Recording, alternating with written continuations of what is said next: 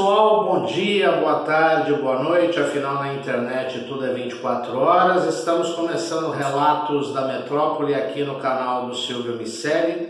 Queria agradecer todos os votos, todos os votos de confiança, todos os agradecimentos, enfim, todas as mensagens que nós recebemos aí nesses últimos dias, desde que nós colocamos o canal no ar no dia 1 de maio, né? Com a nossa programação, informar você que a nossa programação ela vai ter uma sequência, então todas as segundas-feiras nós vamos ter os relatos da metrópole, que são comentários de temas que eu falo a respeito de Portugal e do Brasil. Todas as terças-feiras nós vamos ter o Aqui Tem Conteúdo, que a gente vai analisar comunicação e outros temas importantes. Nós já estamos aí preparando, pensando em entrevistas com pessoas como eu sempre disse desde o começo, a intenção é sempre ampliar a discussão, não é um canal simplesmente particular do jornalista Silvio Miceli, mas o bom jornalista, eu sempre digo que o jornalista é um cara que não sabe nada e por isso ele tem que perguntar tudo e nesse perguntar tudo que ele aprende alguma coisa. E às quintas-feiras nós temos o boletim da Arquimed em parceria com o www.arquimed, arc com K, é, .com.br do meu amigo jornalista Sérgio Lerria, de, do Rio Grande do Sul, São Paulo, Brasília, em qualquer canto do Brasil, o Sérgio está sempre aí com as divulgações de é, serviços públicos, saúde, enfim, um grande empreendedor, um grande amigo que nós temos.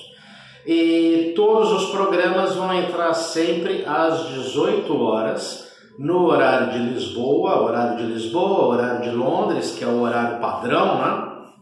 E no Brasil, horário de Brasília, horário de São Paulo, horário do Rio de Janeiro, enfim, será sempre às 14 horas. Então, segundas, terças e quintas, por enquanto. Lógico, depois nós vamos aí analisar um pouco é, como é que é o perfil do nosso público, enfim, como é que é a visitação. Nós já estamos com uma quantidade de inscritos legal para os primeiros dias, também uma quantidade de visualizações também legal para os primeiros dias, e aí nós vamos adaptando eventualmente às necessidades.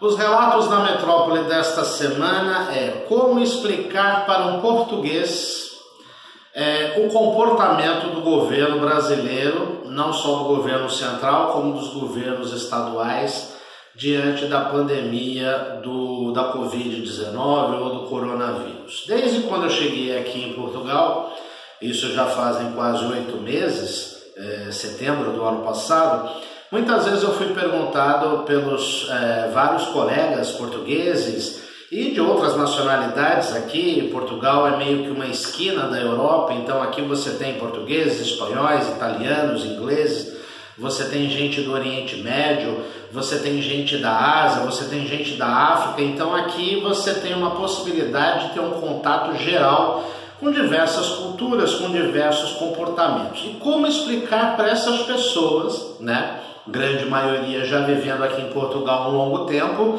é, qual é o comportamento do governo brasileiro, do governo central, da presidência da República, Jair Bolsonaro, e dos governos estaduais diante da pandemia do coronavírus. É difícil explicar. Se é difícil explicar para nós brasileiros, o que dirá a dificuldade para explicar para os europeus? Esses dias eu estive conversando com duas pessoas aqui da vizinhança, vizinhos nossos, que a gente mora num prédio, tem vizinhos é, portugueses, tem vizinho brasileiro, enfim, e eles sempre perguntam por que o comportamento do presidente da República, do Brasil, Jair Bolsonaro, é, democraticamente eleito pelo voto popular. É, obviamente que já vou deixar claro, e quem me acompanha sabe das minhas, das minhas opções, das minhas orientações políticas, não foi com o meu voto que Jair Bolsonaro chegou à presidência da República, mas é óbvio, devemos respeitar é, o resultado da eleição, ainda que não concordemos com ele. No entanto, o problema veio depois da questão eleitoral, que é o próprio comportamento. Nós estamos vendo aí um governo acéfalo, com diversos problemas estruturais, enquanto nós eh, no Brasil deveríamos estar discutindo o tratamento da pandemia, é, a criação de vacina, o confinamento, há discussões políticas, o ministro da Saúde que foi mandado embora porque de repente gerou ciúmes no presidente, o ministro da Justiça, Sérgio Moro, que até pouco tempo atrás era uma espécie de paladino da justiça para grande parte das pessoas e que também entrou em rota de colisão com o presidente. Então, é um governo central é, complicado. E para o português é difícil explicar por que, que isso está acontecendo e principalmente difícil explicar por que, que o governo central apoia medidas ditatoriais. Né? Não é mentira para ninguém que o presidente do Brasil, Jair Bolsonaro, defende aí em cadeia pública de rádio e televisão é, a volta do, do, do, da ditadura militar que foi tão nociva para o Brasil. É, seus apoiadores é, defendem o retorno do AI-5, inclusive me perguntaram o que, que é esse AI-5 que está todo mundo falando, AI-5, o ato institucional número 5 de 1968, para quem não sabe, seja português ou para quem não, não frequentou as aulas de história ou quem ainda é jovem, foi um ato institucional do governo militar à época, presidido pelo Costa e Silva, que simplesmente fechou o Supremo Tribunal Federal, fechou o Congresso Nacional, ou seja, é, cerceou a liberdade, a democracia de todas as formas e, de, infelizmente, de uma certa forma, é isso que vem ocorrendo hoje nas declarações do presidente da República e de seus apoiadores. Por outro lado, nós temos os governadores de Estado, o Brasil é um país é, muito grande, por isso mesmo português, o português ele tem uma, um, um, carinho com o Brasil e ele gosta de ver notícias dos países da comunidade lusófona.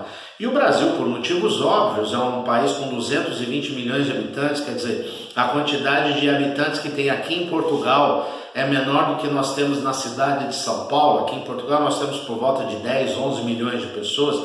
Só na capital nós temos mais de 12 milhões, isso sem considerar a grande São Paulo e tudo mais. Então, o português ele está atento às questões brasileiras, ele se interessa, ele quer saber também o que motiva, por exemplo, que os brasileiros é, estejam vindo para cá em busca de melhores condições e tudo mais. E realmente é difícil de explicar, porque de um lado você tem o presidente com esse comportamento e de outro você tem boa parte dos governadores de estado, principalmente dos maiores estados do Brasil, São Paulo, Rio de Janeiro, os governadores do Nordeste, todos trabalhando na linha do confinamento, porque infelizmente os números de morte já estão chegando na faixa dos 7 mil.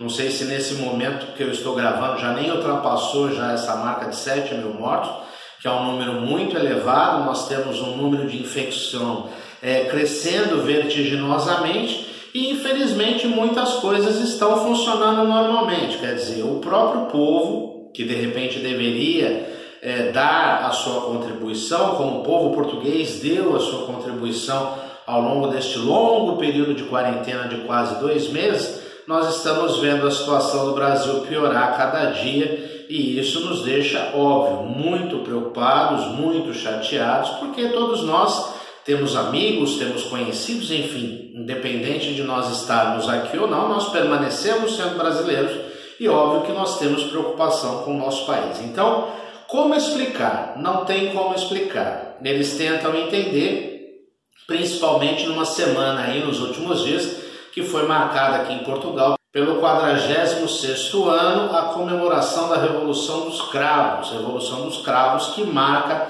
o fim da ditadura salazarista aqui em Portugal. Então, e foi inclusive encampado pelos militares portugueses. Então, para o português, resumindo, é muito difícil entender o que está se acontecendo no Brasil e sim, existe a preocupação, existe o temor, porque Portugal tem, obviamente, carinho com o Brasil, é, Portugal tem muitos negócios com o Brasil, né? o Brasil também tem muitos negócios, Portugal é, comumente é chamado aqui da porta de entrada da Europa, e é efetivamente a porta da entrada da Europa aqui para os produtos brasileiros e para os produtos sul-americanos em geral. Quer dizer, o Mercosul também é, está estagnado, então isso gera uma preocupação a curto prazo.